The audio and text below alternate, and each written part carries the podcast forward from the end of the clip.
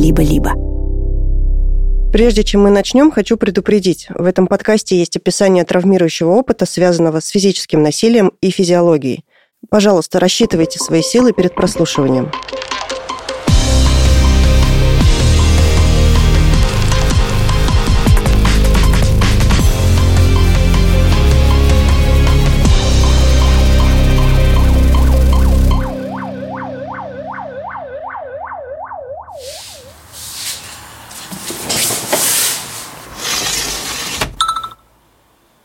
Меня наконец-таки появилось время записать голосовое сообщение. Ну, то, что вот вы описали те случаи, да, фиксирование пациентов, э, многочисленные жалобы на плохое обращение с пациентами, я могу сказать, что это происходит, конечно же, не только в Елизаветинской больнице. Привет! Это второй эпизод подкаста «Постельный режим». Меня зовут Аня Карпова, я журналистка и сценаристка документальных проектов. Только что вы слышали голосовое сообщение медсестры из психиатрической больницы Скворцова-Степанова в Санкт-Петербурге. В эту больницу часто отправляют пациентов из блока экзогенной интоксикации Елизаветинской, о которой я рассказывала в первом эпизоде. Схема такая. Человек вызывает бригаду скорой помощи. Скорая везет его в Елизаветинскую больницу. Если пациент пьян или у него есть признаки психических расстройств, и он ведет себя беспокойно, или если пациент совершил попытку суицида, врачи Елизаветинской отправляют его в блок экзогенной интоксикации. Здесь в течение нескольких часов его должны стабилизировать, то есть в случае опьянения вывести из организма токсичные вещества. А если у него предполагают психическое расстройство или подозревают в совершении попытки суицида, нужно убедиться, что его жизни ничего не угрожает, и передать врачам психиатрической больницы. Так в больнице Скворцова-Степанова оказываются пациенты Елизаветинской.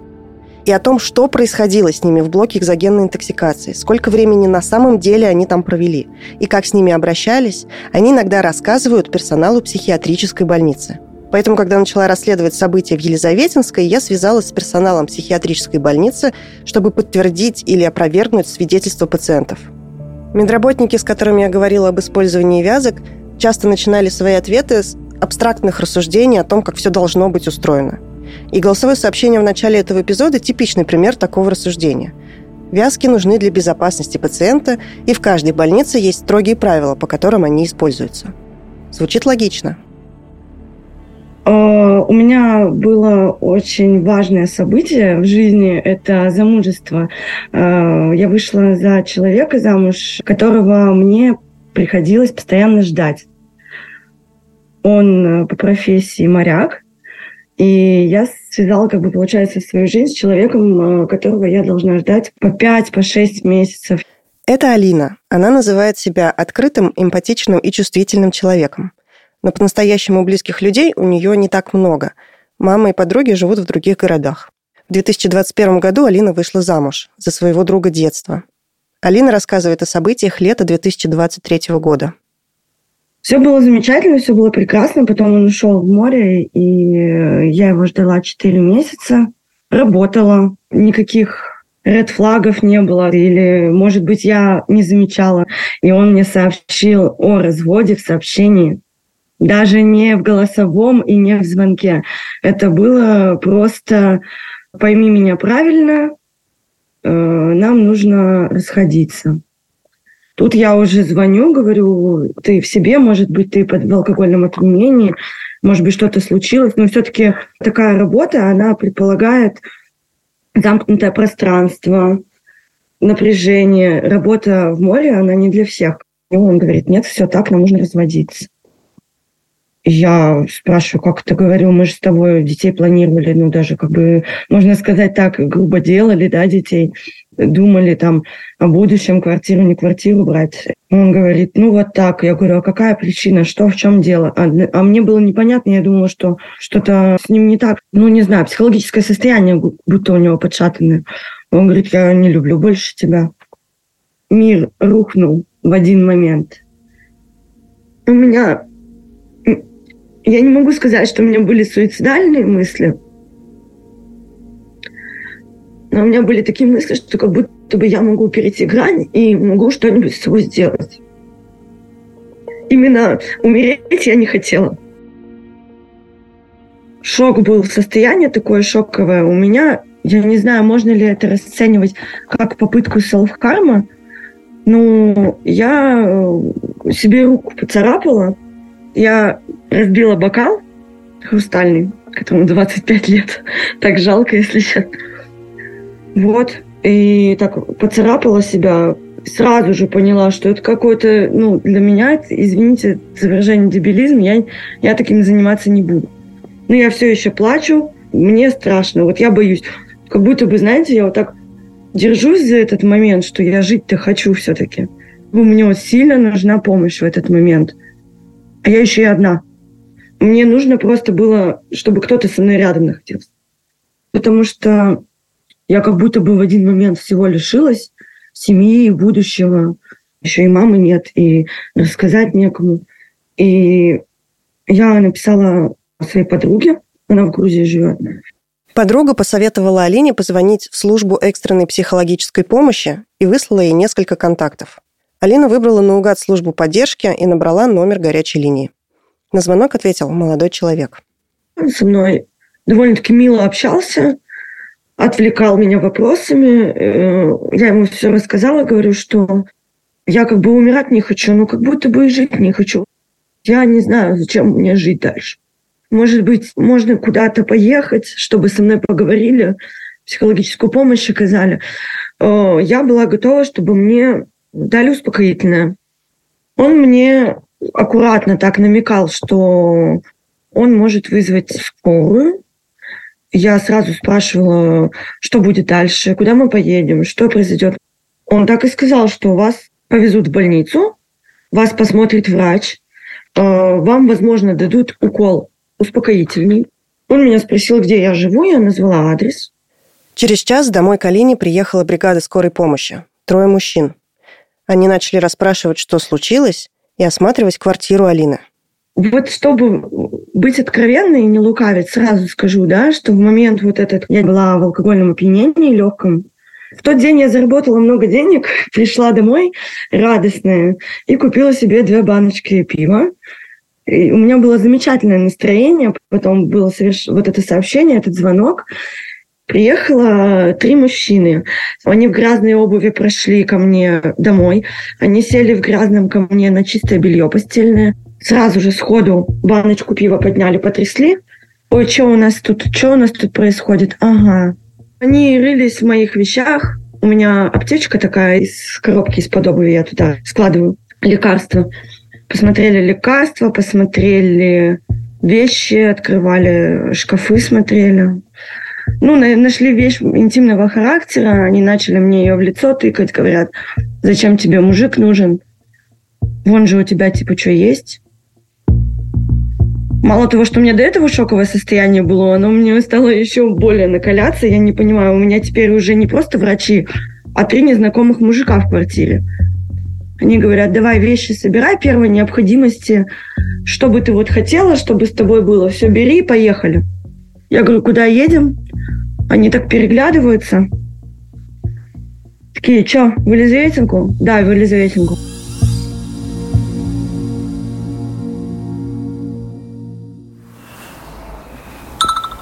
Елизаветинская больница еще приятный такой пример плохого на самом деле обращения, потому что то, что творится в той же 26-й больнице, приведет в ужас тех людей, которые жаловались на Елизаветинскую.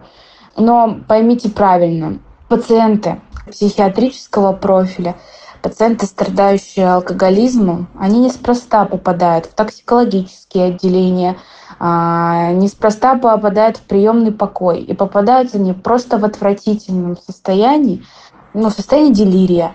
То есть люди не отвечают за свои действия, за свои поступки. Это состояние, при котором человек себя не контролирует. Мы приходим, там приемный покой, мне сказали, садись здесь, сюда вещи положи. Я абсолютно смиренно сажусь, кладу вещи, сижу, жду. Забрали паспорт, телефон, банковские карты, ключи от дома. На мой вопрос, вот что происходит, они говорят, ты не переживай, не беспокойся, мы просто в сейф положим. Я все еще думаю, что все нормально. Я говорю, что дальше? Мы к врачу пойдем? Сейчас поймешь. Меня ведут в коридор, э, такое отступление у меня есть тревожное расстройство, и когда вот начинаются какие-то такие ситуации неприятные, у меня начинается что-то типа панической атаки. Меня заводят в такой длинный коридор светлый, и я вижу окровавленные грязные ноги. Мужчина на каталке лежит, и ноги торчат в коридор. Я разворачиваюсь, я говорю, что вы делаете? Я говорю, я туда не пойду, я не пойду туда, мне страшно, мне страшно. Я вот так стою, и мне прям страшно в этот момент. В этот момент я просто не знаю, что дальше будет.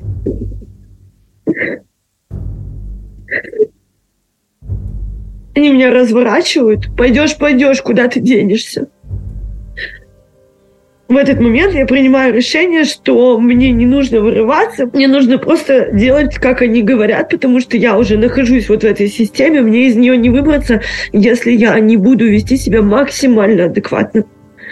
Заводят в помещение, там синие каталки, и там звуки сразу такие, ну там лежат бомжи, ну, люди асоциального типа лежат, избитые, побитые, у кого-то голова проломлена, у кого-то ноги окровавлены. Пахнет мочой, кровью и яркий свет, и все-все видно. Место, которое описывает Алина, и есть блок экзогенной интоксикации. Палата состоит из смежных комнат. Одна побольше, около 10 коек, и поменьше, с тремя койками. В нее санитары завели Алину. Меня кладут на кушетку, человека 3-4. Руки, ноги держат. Я говорю, я же не сопротивляюсь, что вы делаете? И меня связывают по рукам и ногам. Почему-то. Я говорю, что, ну, я пытаюсь с ними говорить, что происходит. А такое чувство, что, знаете, я призрак, меня нет, меня не слышно, они даже не реагируют. Тебя будто нет. На твои вопросы не отвечают. Они будто бы вообще не разговаривают ни с кем, и как будто бы это, ну, конечно, Кавка замок. Типа вот такое ощущение отчужденности. Вообще непонятно, что там происходит. Ничего не рассказывают. Это Поль, питерский музыкант и фотограф.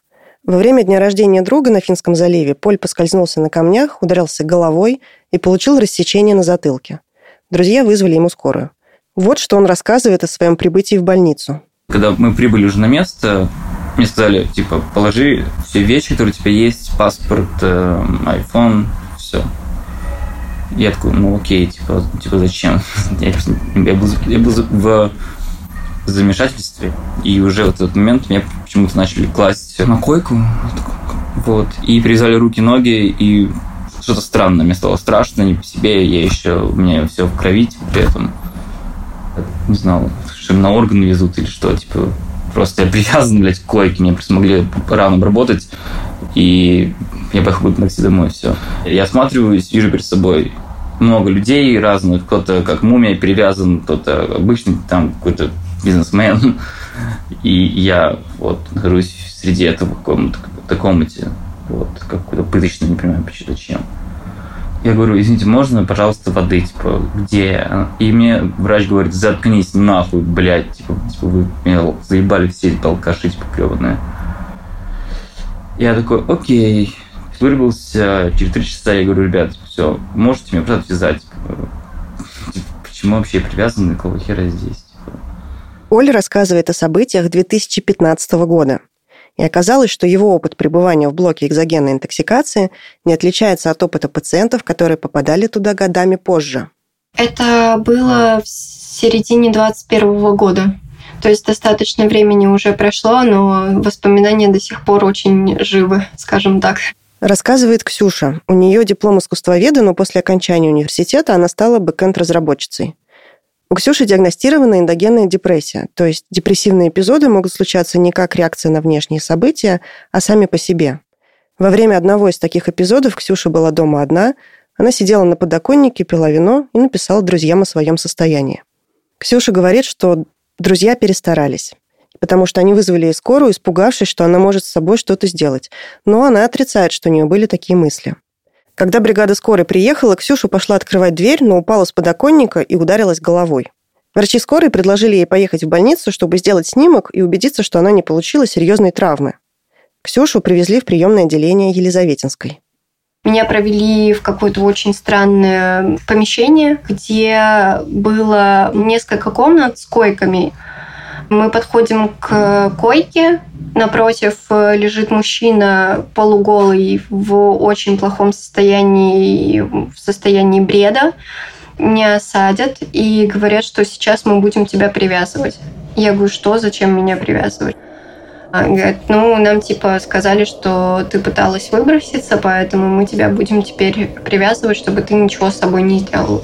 Я говорю, я ничего не делала с собой. Зачем так со мной поступать, если я ничего с собой не делала? В общем, меня уже насильно просто привязали.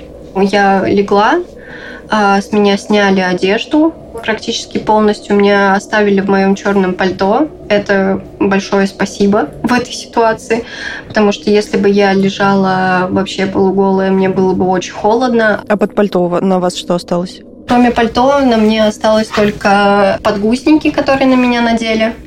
Я сопротивлялась очень сильно, я сказала, что не надо, пожалуйста, этого делать.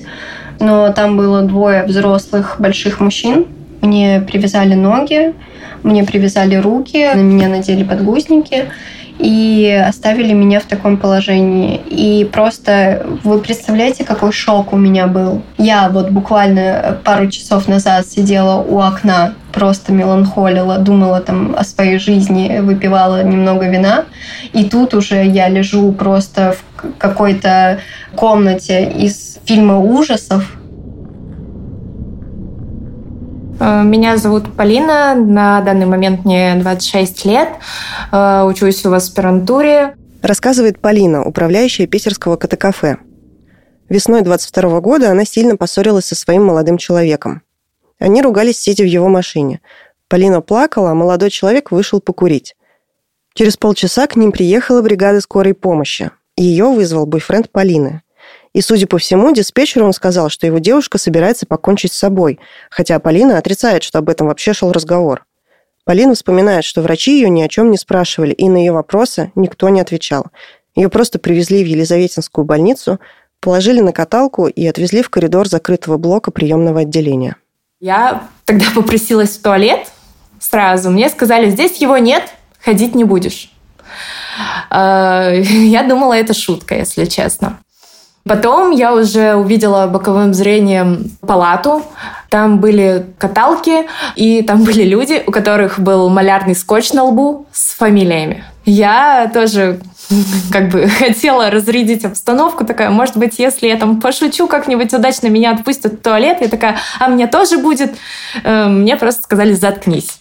В палате была одна свободная каталка. Меня к ней подвезли, меня скинули на нее, то есть меня прям вот ну, руками два санитара скинули и сказали «сдохни, ублюдина».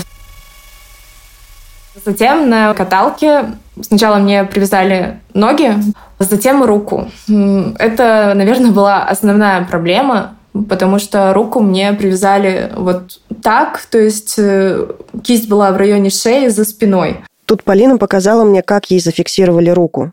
Согнули локоть и в таком положении подняли вверх, прижав согнутую руку к уху. Я вообще не понимала, сколько времени прошло с того момента, как я там оказалась. Вот эти какие-то кафельные стены, там с другой стороны каталки, вот я с малярным скотчем на лбу, другие люди, и просто периодически там отпустите, там можно поссать, так как, видимо, не только для меня не существовало там туалета, там просто мольбы о помощи людей. Это было очень пугающе, как будто бы это уже какой-то, не знаю, фильм ужасов. Затем с меня стянули штаны и что-то вкололи в ногу. Ну, дальше я вырубилась. У меня есть э, психическое расстройство, очень, в принципе, очень тяжелое время, потому что в это время происходит обострение, поэтому пришлось прибегнуть к медицинской помощи, к сожалению. И, собственно, так я и оказалась в этой истории. Это Диана. Она рассказывает о событиях 2022 года. У Дианы диагностировано пограничное расстройство личности, при котором могут происходить периоды высокой тревожности и дисфории. Диана обратилась за помощью по телефону доверия. Там ей посоветовали вызвать скорую. Диспетчер э, кучу раз уточнял, хочу ли я покончить с собой. Я кучу раз озвучила, что нет, такой цели у меня нет. А, я бы вряд ли просила помочь, если бы хотела это все закончить.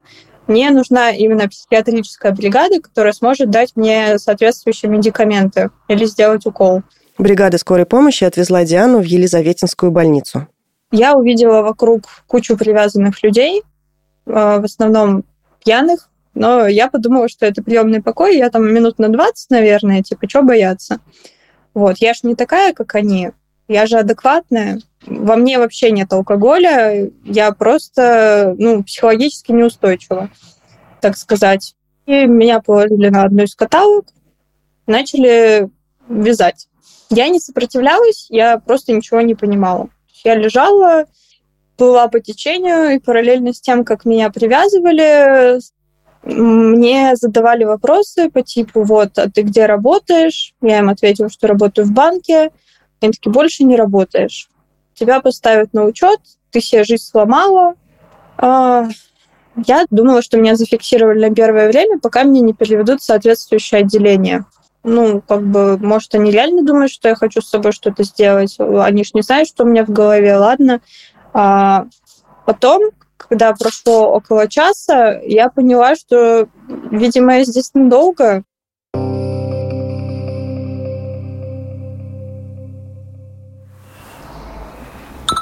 Есть специальные вязки. Они прекрасно, ну, в каждой больнице они есть. Это не веревки какие-то, да.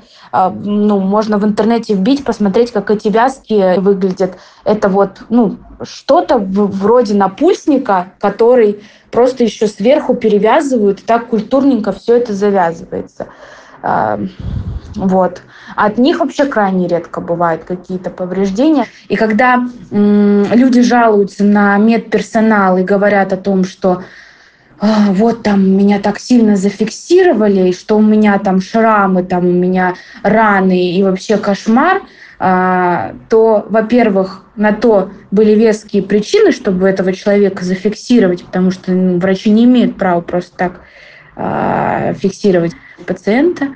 Во-вторых, это сам пациент себе же и причиняет вред, потому что пытается в неадекватном состоянии вырваться из этих вязок, а, естественно, сам их еще туже затягивает, и получаются вот такие вот э, синяки, травмы, натертости, вот это все э, получается не вследствие действия медперсонала, а вследствие действия самого пациента.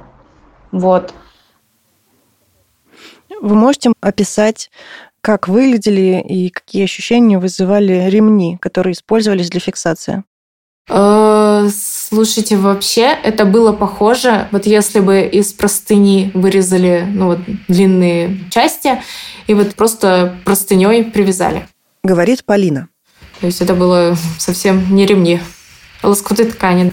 У меня до сих пор остались шрамы еще на руке. У меня остались фотографии сразу, как меня выпустили. Там вообще выглядело довольно жутко.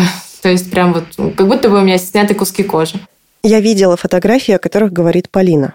Я не врач, но повреждения действительно не выглядят так, будто их можно оставить мягкими напульсниками.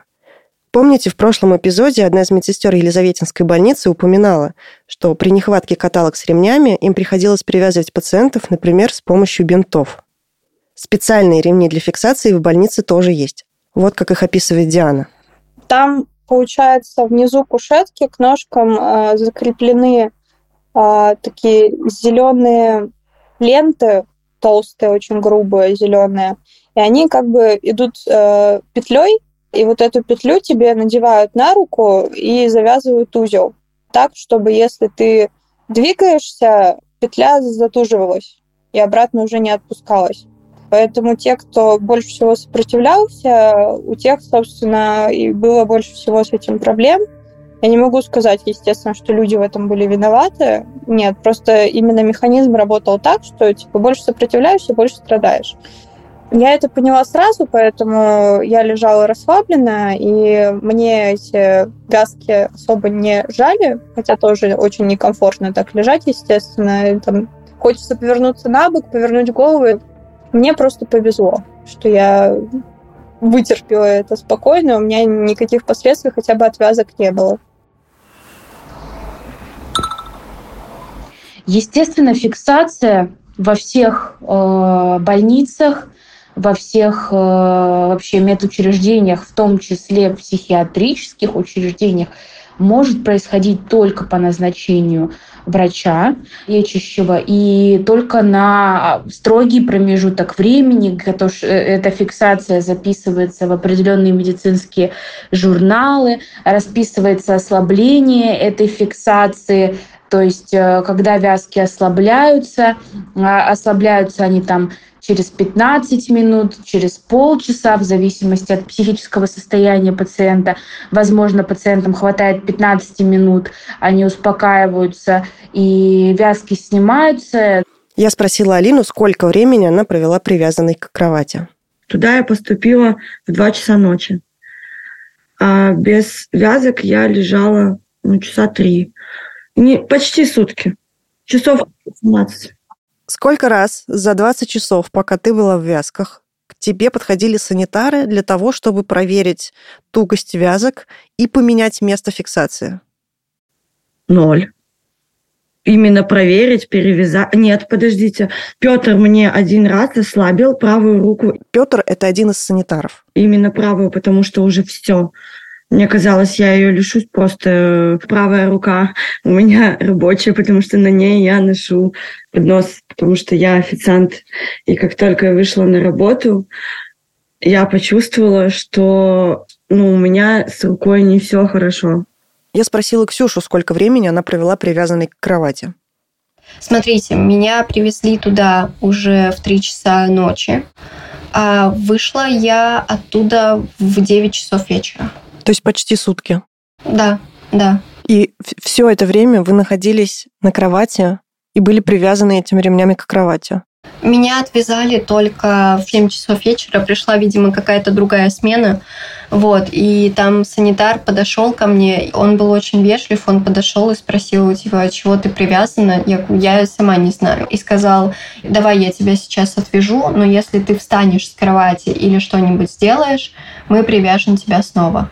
Поэтому просто не двигайся, сиди на кровати и все. Полина, руку которой привязали лоскутами ткани за головой, пролежала так несколько часов. И когда она проснулась, она уже не чувствовала всю конечность, а пальцы опухли и посинели. Полина стала звать врача. Ко мне приходил невролог, ну и мне сказали вот, стандартное вытянуть руки, закрыть глаза, коснуться носа. И если правой рукой я идеально попала, то левая у меня просто вот так вот за голову и упала. И я боялась, что меня накажут, наругают, что-то вот, как будто бы я сделала это специально. Уже после Елизаветинской Полина сделала электронейромиографию в частной больнице. И оказалось, что у нее на 90% повреждена оболочка срединного нерва, которая проходит от предплечья до ладони. Полину мучили резкие боли, и еще полгода ей пришлось принимать обезболивающие и делать лечебную физкультуру, а чувствительность руки полностью так и не восстановилась. Когда через тебя проходит огромный поток людей, и не все иногда адекватные, не все, не все слышат э, твои просьбы адекватные с первого раза, приходится быть достаточно жестким. Приходится как-то ну, грубо отвечать. Э, давайте не будем забывать о выгорании, которое происходит очень часто, особенно у среднего медперсонала. Медсестры, да, медбратья, санитары бывают э, довольно грубыми но это не потому, что вот они такие плохие, а потому что наша система медицинская, э, наше здравоохранение не вот несовершенно, э, не достает рук. Понимаете, приемный покой и вообще больница – это место нервное. Я спросила Алину, которая была привязана к кровати почти сутки, как медицинский персонал вел себя с пациентами проходили, они мимо постоянно ходят, ты пытаешься привлечь их внимание своей адекватностью, да, то есть, пожалуйста, можно мне в туалет, я очень хочу в туалет, я не могу, ну, это большое унижение под себя ходить, это тяжело, психологически тяжело. Пришли два молодых санитара, они подняли мне попу, сняли джинсы с меня.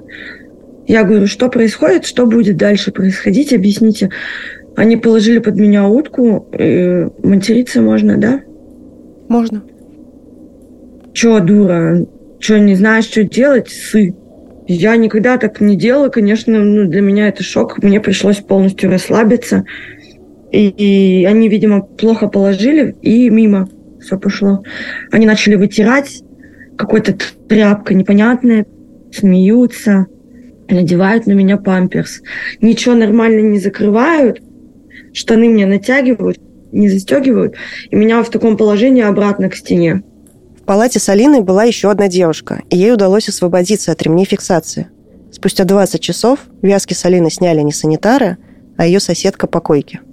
Когда уже меня отвязала эта девушка, я поднялась, встала на ноги, сняла штаны, положила памперс, памперс, сходила стоя. И мне пришлось его положить рядом. И так я делала 4-5 раз на протяжении. Я вставала, снимала, ходила в него и обратно.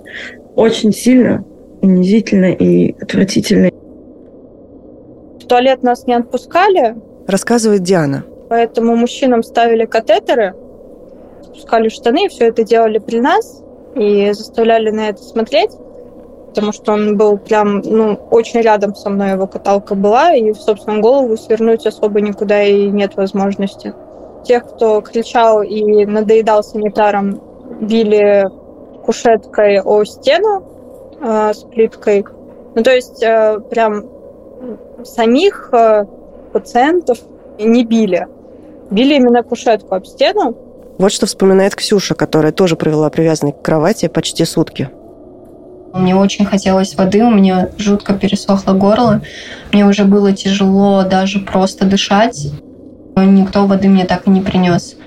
О том, что никому не давали воды, еды и возможности сходить в туалет, рассказывали все пациенты этого блока, с которыми мне удалось поговорить.